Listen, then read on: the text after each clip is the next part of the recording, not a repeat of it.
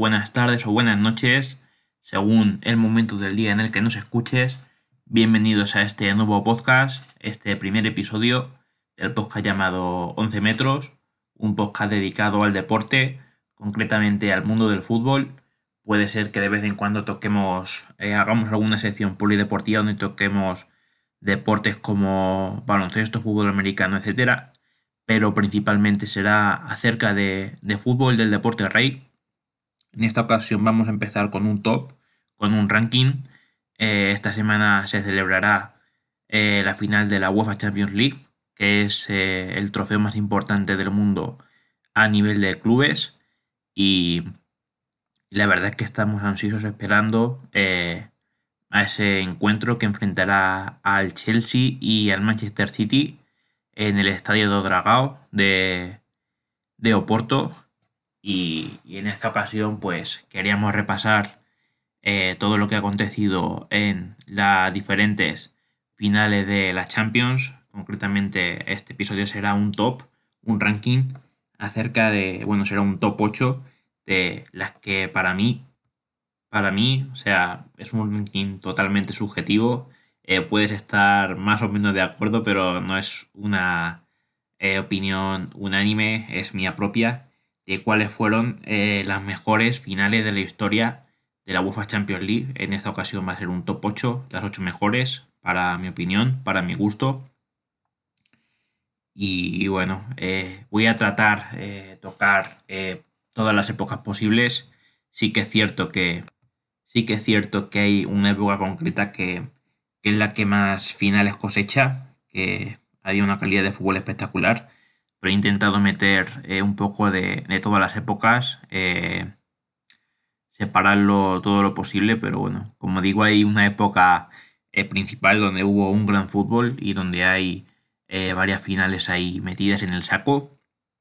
Y bueno, vamos a empezar con el número 8, la, para, mí la octava mejor final de Champions de la historia. Eh, eh, la final del año 2008 entre, que enfrentó al Manchester United y Chelsea. Eh, cayó el 21 de mayo de 2008. Una final tremendamente dramática en la que hubo de todo. Fue un partido muy igualado que terminó en empate. Hubo prórroga, penaltis. muchas dudas por parte del técnico del Chelsea Recordemos que durante esa temporada eh, gran parte del año había estado entrenando José Mourinho, que finalmente se fue, eh, finalmente fichó por el Inter. Y el israelí Abraham Grant eh, planteó el partido con muchas dudas. el Manchester United se hizo con el mando del partido. fue una noche muy, muy, muy lluviosa. Y bueno, el Manchester que venía de cosechar una gran temporada demostró en esta primera parte del partido su gran dominio se adelantó con un tanto de Cristiano Ronaldo en el minuto 26. Eh, el Chelsea lo intentaba, lo intentaba. Eh, Fran Lampard finalmente terminó empatando en un tanto que fue eh, tras un rechace de, Edwin van der Sar. puso las tablas, el partido 1-1. fue haciéndose cada vez más trabado y disputado. Un partido muy, muy, muy igualado en todos los sentidos. El marcador eh, no se movió eh, ni durante la prórroga ni el resto de partido que quedaba. Eh, finalmente se fue a la tanda de penaltis. Fue un partido muy emocionante con muchas ocasiones. Y finalmente, como decimos, tras muchas ocasiones de ambos equipos en un partido muy igualado, ganó el Manchester United de penaltis.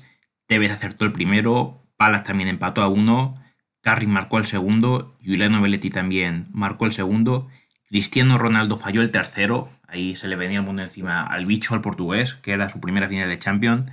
Lampard marcó el penalti, eh, Owen Harris eh, convirtió, 3-3 se ponía, eh, con el tanto de, de, Ashley Cole, o sea, era 3-2 y Ashley Cole fue el que empató a 3. Nani marcó el 4. sí, Nani marcó. Y John Terry cuando iba a marcar el gol, el gol que iba a ser el decisivo, que le podía dar la Champions al Chelsea, se resbaló, cayó al suelo, el disparo fue al palo. Fue un momento histórico en la historia de la Champions, eh, repetido mil veces. Y bueno, a partir de ahí Anderson marcó, Kalou también marcó, Ryan Gis eh, marcó el 6-5, pero Nicolás Anelka no pudo llevar el 6-6 al marcador, falló con la parada de Edwin van der Sar y victoria para el Manchester United. Eh, fue una final tremendamente emocionante. Para mí se merece el top 8 de, de, las finales, una final más o menos reciente, hace 12 años de aquello, y la verdad es que estuvo a las alturas de las expectativas. La verdad es que fue también la primera final entre dos equipos ingleses, curioso que va a ser lo que va a pasar este sábado entre Chelsea también y Manchester City. Y oye, la final la verdad es que fue muy muy buena. Puesto número 7. Eh, hemos dicho que íbamos a tocar todas las épocas. Eh, ya más atrás, más antiguo no me puedo ir porque esta es la primera que hubo en la historia de la Copa de Europa. El Real Madrid contra Stade de Reims, 1956. El Real Madrid eh, llegó a la final tras vencer al Milán por 5-4 en el global mientras que el Stade de Reims ganó a Lieberman 3-0 en el encuentro global. El partido terminó 4-3 a favor del Real Madrid esta final. Fue un partido muy cambiante con muchos goles, 7 eh, goles en concreto en todo el partido. Eh, el partido comenzó muy bien para el Reims, con dos goles, empezó yendo 2-0, con goles de Leblon y Templet, en menos de 10 minutos, pero a la mitad del primer tiempo el Madrid ya había empatado con goles de Alfredo y Stefano y Héctor Real, perdón. El Stade de Reims eh, volvió a tomar la delantera en el minuto 62. Se ponía 3-2. Parecía que el encuentro eh, había eh, llegado a, la zona decisiva, que el Reims iba a ganar. 3-2 iba a ser el primer campeón de la historia de la Copa de, de Europa. Pero Marquitos marcó en el minuto 67 eh, poniendo el 3-3, 5 minutos después del gol de, del Reims. Y en el 79, eh, finalmente, Héctor Real marcó el último gol.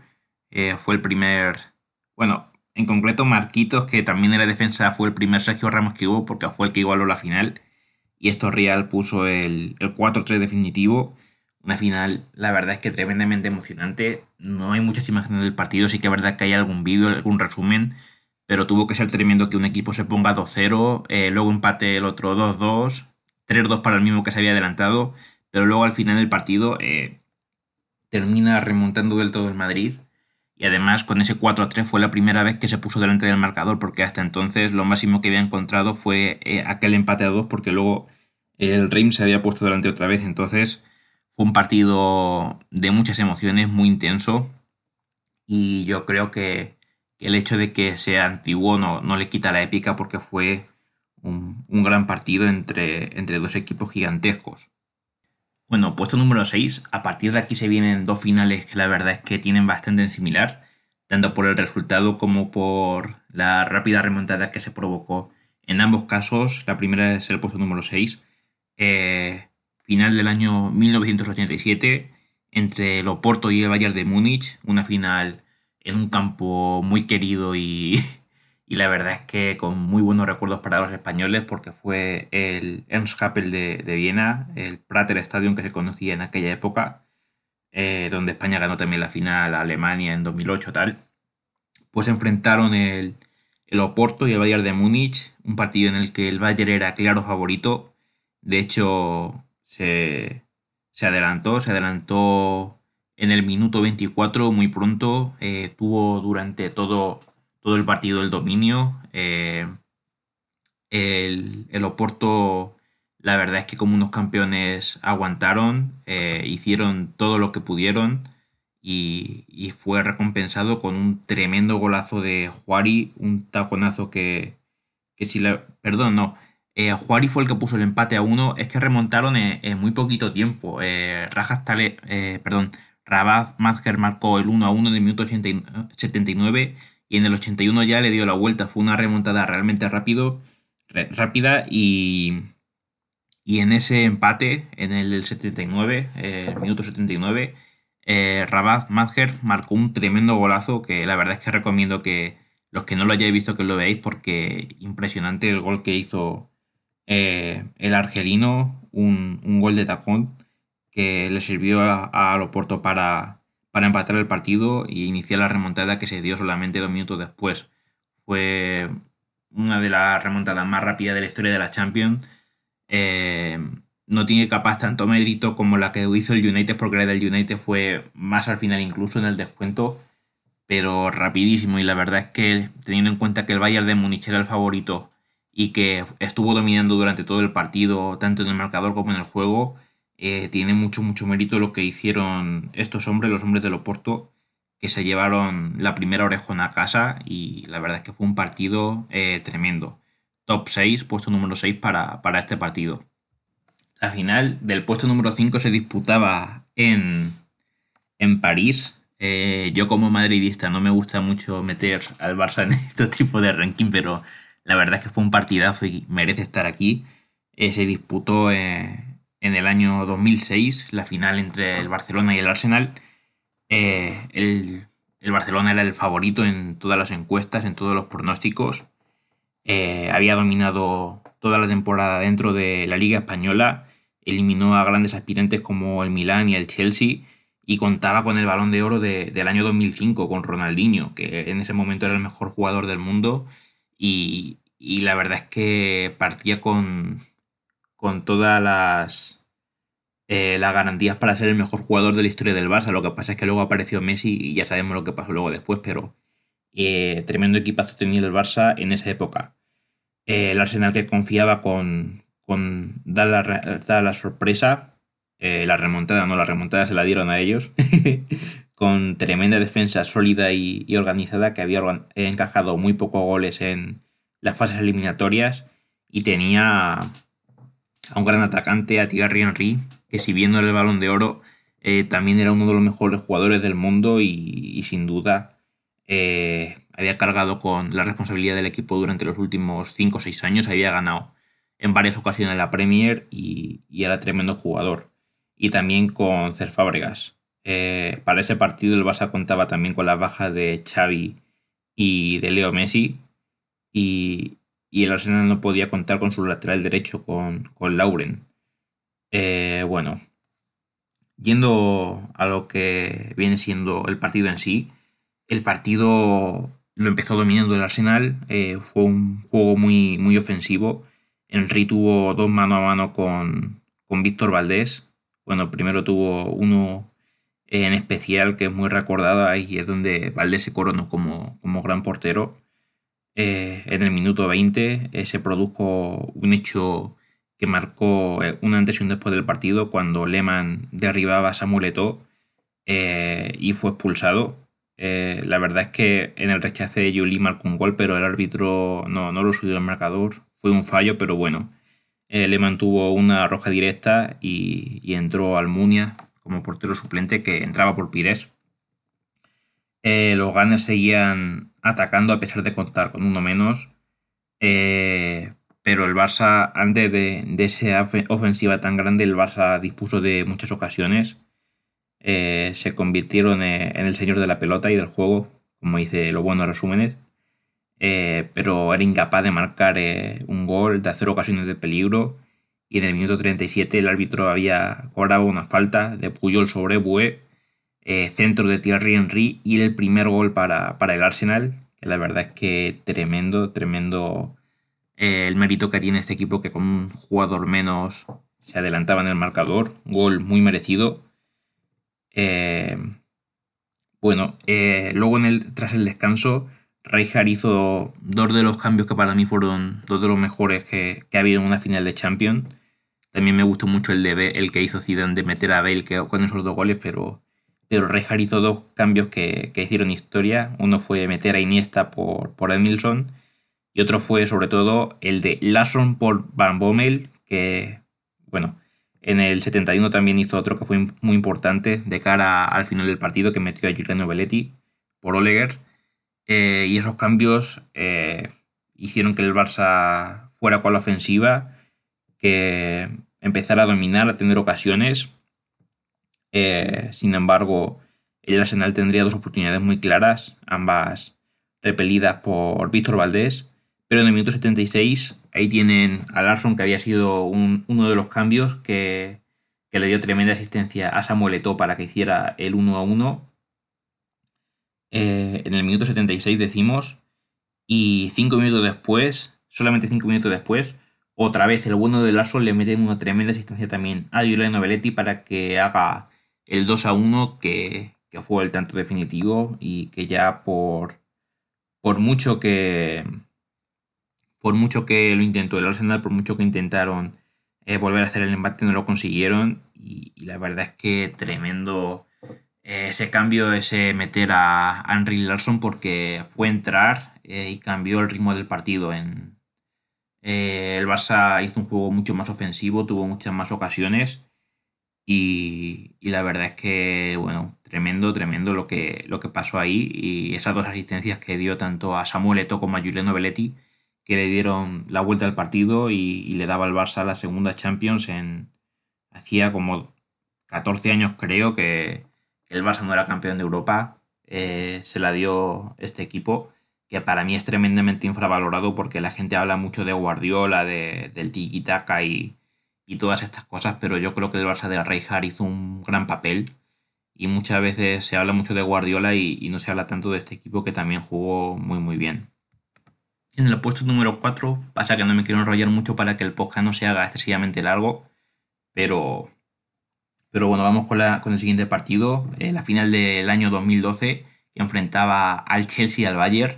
La verdad es que la verdad es que fue un partido muy muy bueno, eh, entre estos dos equipos que dispusieron de, varias ocasiones. La verdad es que fue un partido muy igualado con muchas oportunidades, sobre todo dominado por el Bayern, pero muy igualado durante los primeros 80 y muchos minutos hasta que marcó Müller el primer gol, que era, fue en el minuto 83, eh, tras un gran pase de, de Tony Cross y la verdad es que por el minuto que era parecía que iba a ser un tanto decisivo. Sin embargo, luego en el minuto 93, eh, un centro muy bueno de Juan Mata terminó en un remate de, de Didier Drogba que ponía las tablas, ponía el empate a, al Chelsea y ponía el partido patas arriba. O sea, eh, hubo una prórroga que era lo que parecía que iba a pasar durante todo lo, lo largo del partido. Lo que pasa es que pensábamos que iba a ser una prórroga tras un 0-0, pero resulta que en los últimos 10 minutos marcó Müller y luego empató Drogba.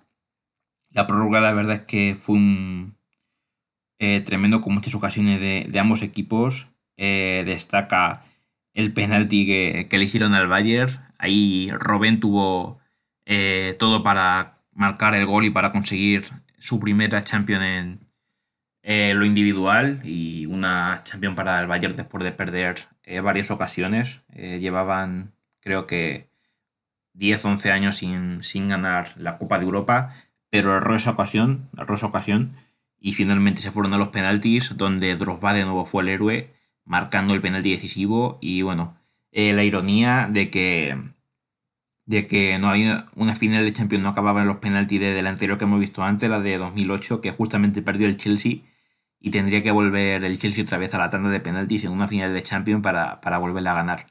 Y con Drogba de héroe que no solamente dio el empate agónico en el minuto 93, sino que encima marcó el penalti decisivo. Así que tremendo lo de este hombre, tremendo lo del Chelsea y se lleva el puesto número 4, se queda muy muy cerca de entrar en el podio, pero es que lo que se viene ahora es que es demasiado, ¿no? A mí la verdad es que me hubiera este partido me gustó mucho, además que lo vi en directo me hubiera gustado meterlo en el podio. Pero es que los tres que vienen delante, eh, Candelita en rama, o sea, es tremendo. En el puesto número, número 3, estoy seguro que es que ya no es que merezca el podio, ya no es que merezca estar entre los tres primeros. Es que yo creo que para muchos eh, debería de ser el puesto número uno. Pero, pero bueno, allá va, en la final del año 1999 que enfrentó al Manchester United y al Bayern de Múnich, eh, una final disputada en el Camp Nou, el campo del Barcelona. Eh, los dos equipos se habían enfrentado antes en la fase de grupos eh, y habían empatado en las dos ocasiones. O sea, era un partido que más igualado no, podía, no podía estar. Empataron tanto en Múnich como en Manchester durante las fases eliminatorias. Eh, el Manchester, eh, bueno, cuando solamente se habían eh, disputado cinco minutos del partido, el árbitro cobraba una falta de la defensa del United sobre Jacker. El libre directo fue votado por Mario Basler y fue el primer gol del Bayern de Múnich, el 0-1. Eh, poco pudo hacer Schmeichel, que veía como, el Bayern de Múnich se adelantaba y el Manchester trataba de buscar una respuesta rápida, pero el partido se convirtió en una toma, toma y daca entre ambos equipos. Muchas ocasiones de ambas, pero no, no lograban ir los tiros entre los tres palos. Y la verdad es que fue bastante despreocupado para Oliver Kahn y para Peter Schmeichel, que eran los dos porteros de, esos dos equipos.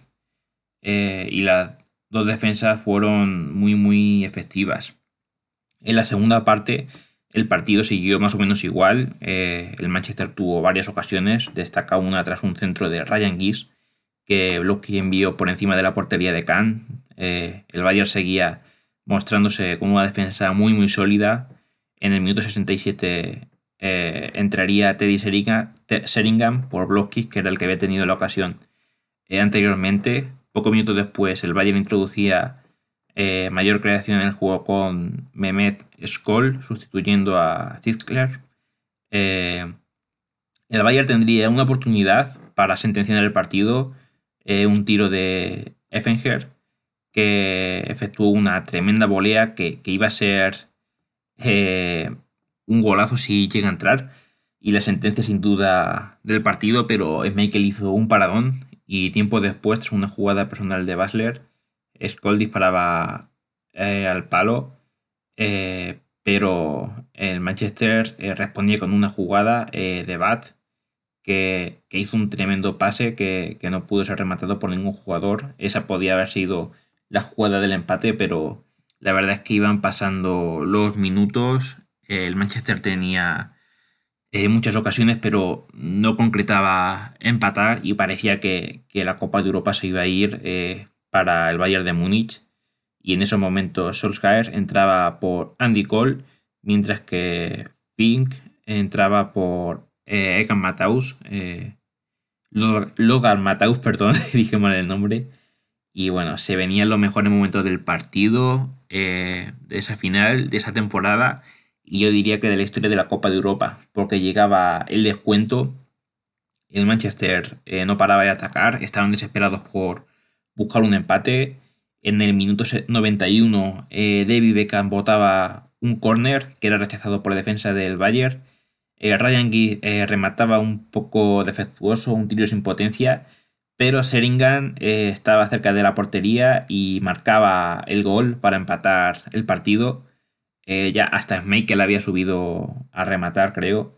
y bueno, ese era el gol del empate. Eh, parecía que iba a haber prórroga, que el Bayern de Múnich iba a tener que sufrir todavía para ganar la Copa de Europa después de todo el partido controlado, pero el encuentro no había terminado ahí, ya que el Manchester consiguió sacar un segundo córner. Eh, la verdad es que el Bayern estaba eh, con cara parida, no sabían dónde meterse porque, porque en ese segundo córner Beca la puso, Seringan remate de cabeza y Solskjaer marca el segundo gol, eh, haciendo una de las remontadas más rápidas de la historia de Champions. En el descuento eh, marcaba el segundo gol y, bueno, ponía delante a, al Manchester United. Y bueno, tras el gol el árbitro decretó el final del partido, mientras los jugadores del Manchester lo celebraban y, los del Bayern no se lo podían creer, caían desolados sobre el césped. Y bueno, la verdad es que tremendo, tremendo. Esa final fue, una de las mejores de, la historia de la Copa de Europa y, ese descuento tan mágico, tan tremendo entre ambos equipos, que, bueno, eh, parecía que el Bayern la tenía ganada, pero en dos minutos, eh, dos corners, eh, el United consiguió remontar y coronarse campeón en esa primera Copa de Europa después de muchísimos años. La primera en el haber de Alex Ferguson, que que bueno, ya tuvo el puesto número 8 de este top y ahora se queda con el puesto número 3 porque fue una final tremenda. Eh, sin palabras, sin palabras. Luego vamos con el puesto número 2. Aquí, bueno, la verdad es que no sé hasta qué punto separar la épica de la subjetividad, porque es verdad que yo soy del Madrid y, y he tenido que poner este partido aquí. Muchos, ya con lo que he dicho, vais a imaginar el partido que he dicho. Algunos pensarán que la anterior es mejor que esta, pero yo creo que no. Yo creo que la décima, eh, la final de 2014, que enfrentaba al Real Madrid y al Atlético de Madrid, se merece estar por encima de, de la tercera, de la que he dicho antes, de la del United y el Bayern de Múnich. Y no la he puesto primera por, los pelos, porque la primera es muy buena, pero, pero es que la final Madrid-Atleti es, sin duda la más emocionante que he vivido. Está claro que también porque soy del Real Madrid y, y ser hincha de, uno de los equipos que está jugando influye mucho y, ahí entra también la subjetividad aparte de la épica. Pero es que fue, fue tremendo partido de principio a fin. Eh, a los 8 minutos Diego Costa fue sustituido. Ya había estado lesionado, pero forzó para entrar en la, en la final. Eh, Gareth Bale tuvo una oportunidad tremenda que, que, falló. No sé ni cómo la falló, pero, pero bueno, la falló y, y podía haber sido el 1-0, podía haber sido un partido más tranquilo para el Madrid, pero no, si hubiera sido así probablemente no había entrado en aciertos, pero, pero tenía que ser mucho más complicado. Eh, luego después eh, el Atlético hizo, provocó un corner que fue rematado por, bueno, fue sacado por Juanfran, fue una jugada bastante rara, pero en la cual Casillas salió a por uvas, Godín remató de cabeza y, y fue 1-0 para el Atlético de Madrid en el minuto 36 de la primera parte y a partir de ahí eh, desde el 36 hasta el 93 fue un arsenal continuo del Madrid teniendo ocasiones de todos los colores, de todos los tipos. Eh, bueno, eh, es que es un partido que hay que verlo para, para sentirlo y sobre todo haberlo visto en directo sin saber lo que iba a pasar porque es tremendo ese, final de la primera parte y la segunda parte entera, en la que Ancelotti ya no sabía qué hacer, hizo una doble sustitución, metió a, Marcelo por Cuentrao para tener ahí a un lateral izquierdo más ofensivo. Eh, también sacó, quitó a Kedira para meter a Isco. Y, bueno, es que el Atleti ya defendía con los 11 y el Madrid atacaba con los 11. Solamente faltaba Casillas por subir y no subía para no salir a por uvas. Yo creo que por lo que pasó en el primer gol porque es que es tremendo el arsenal de oportunidades que tuvo el Real Madrid durante esa cantidad enorme de minutos. Parecía que, iba a ganar el Atleti, parecía que el empate no llegaba, hasta que en ese bendito minuto 93 eh, Luca Modric ponía el córner, ponía un córner que era rematado a la perfección por Sergio Ramos, eh, lo mandaba adentro, lejos, muy lejos de, del alcance de Thibaut Courtois marcando uno de los goles más épicos de, la historia de, de las Champions sin duda.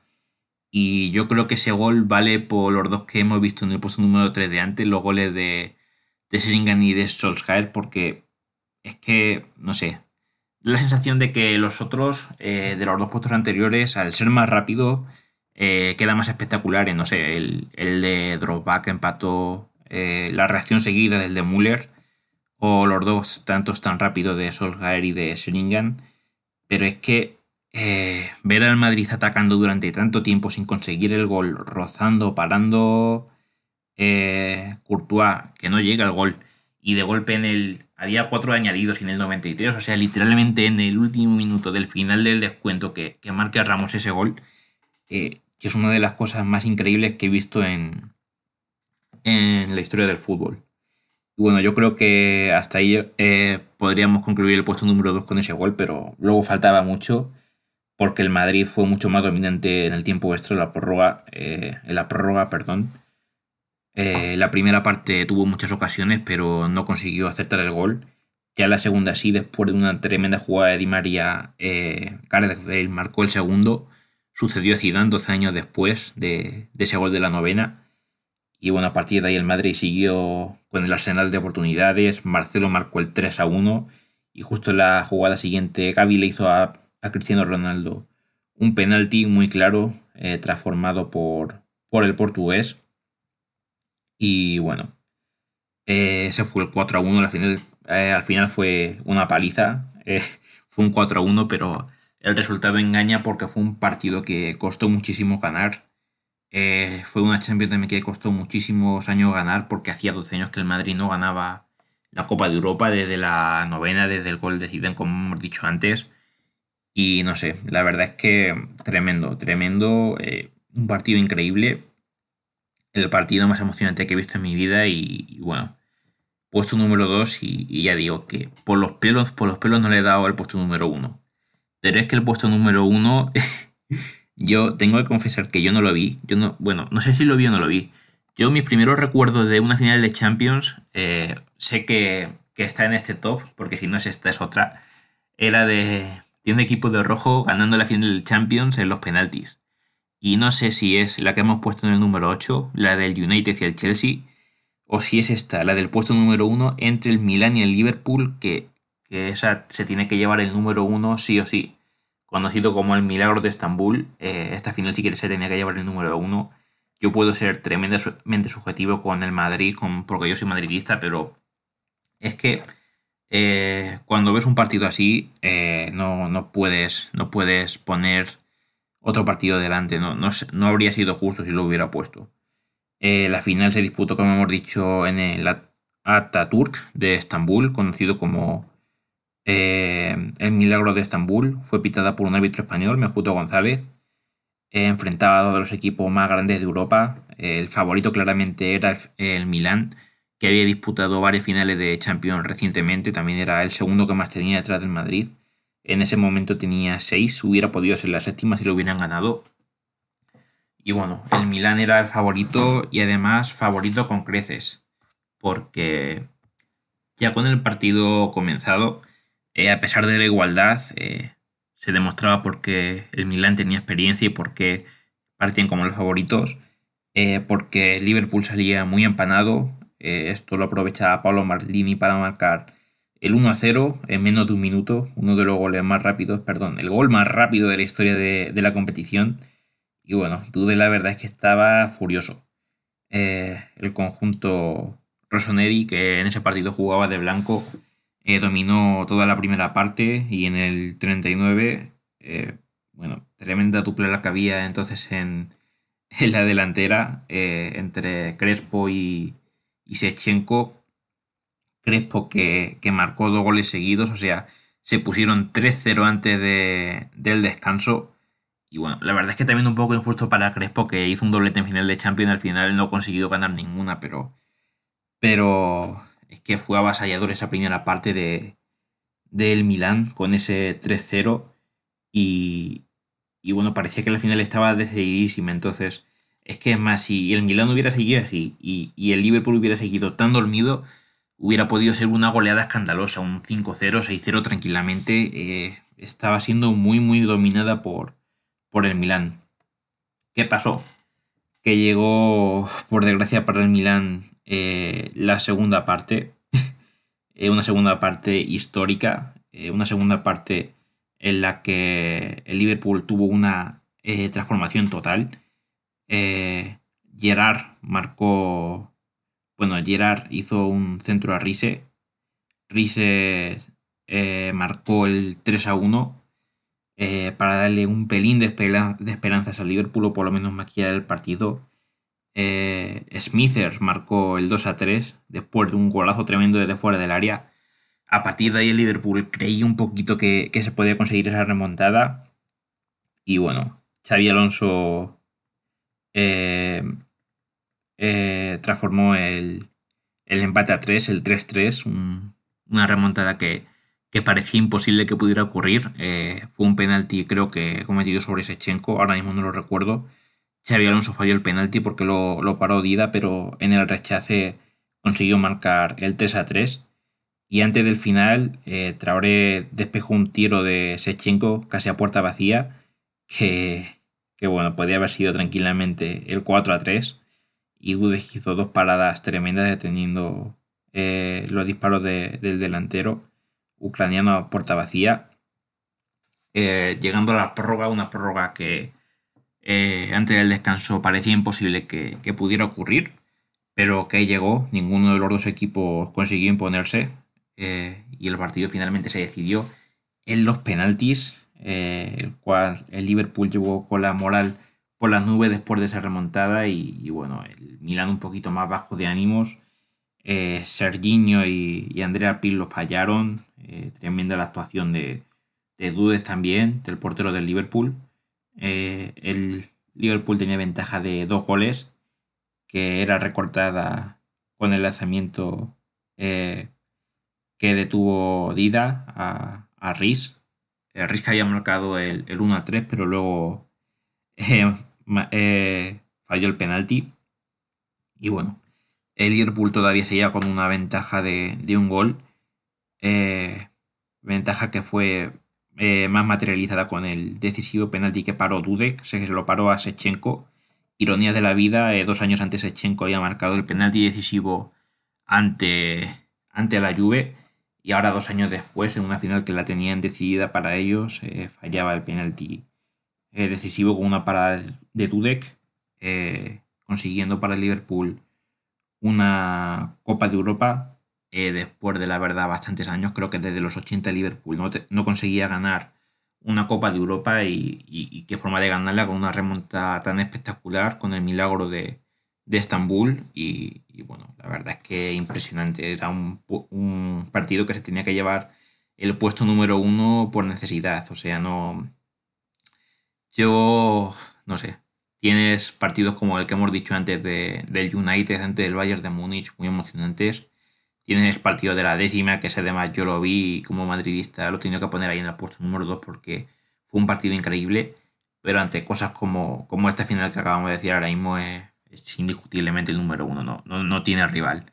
Entonces, puesto número 1, final del año 2005, entre Liverpool y, y Milán, eh, muy, muy, muy merecido además ese puesto número 1. Y bueno, la verdad es que el episodio se me ha alargado un poco. Yo hice un, no he hecho un top 10, he hecho ahí un top 8 por intentar recordar un pelín y que no quede tan largo, pero al final 37, eh, 37 minutos llevamos, ni tan mal. Y, bueno, la verdad es que me ha gustado mucho, me he divertido. Eh, sensaciones muy buenas con este primer episodio. Espero que a ustedes también les haya gustado. Eh, ha sido un episodio que llevaba tiempo pensando en iniciar este camino de, de 11 metros y, bueno, la verdad es que muy contento, muy satisfecho, un top muy especial en un fin de semana en el cual eh, se va a jugar la final de la Champions, que es como decíamos al principio del episodio, el partido más importante del año a nivel de clubes. Luego puede discutir si la final del Mundial puede ser más importante que la final de la Champions. Es un debate ahí grande, pero a nivel de clubes no hay ninguna duda de que es la final de la Champions. Y yo creo que abrir este podcast eh, con, con las ocho mejores finales, para mi gusto claramente, de, final de Champions, es una gran manera de, abrir este episodio, este podcast, perdón, y, bueno, la verdad es que me ha gustado mucho, espero que ustedes también. Y hasta aquí concluimos, espero que, tengan un buen fin de semana, esperemos que, espero que disfruten mucho de la final entre el Chelsea y el City.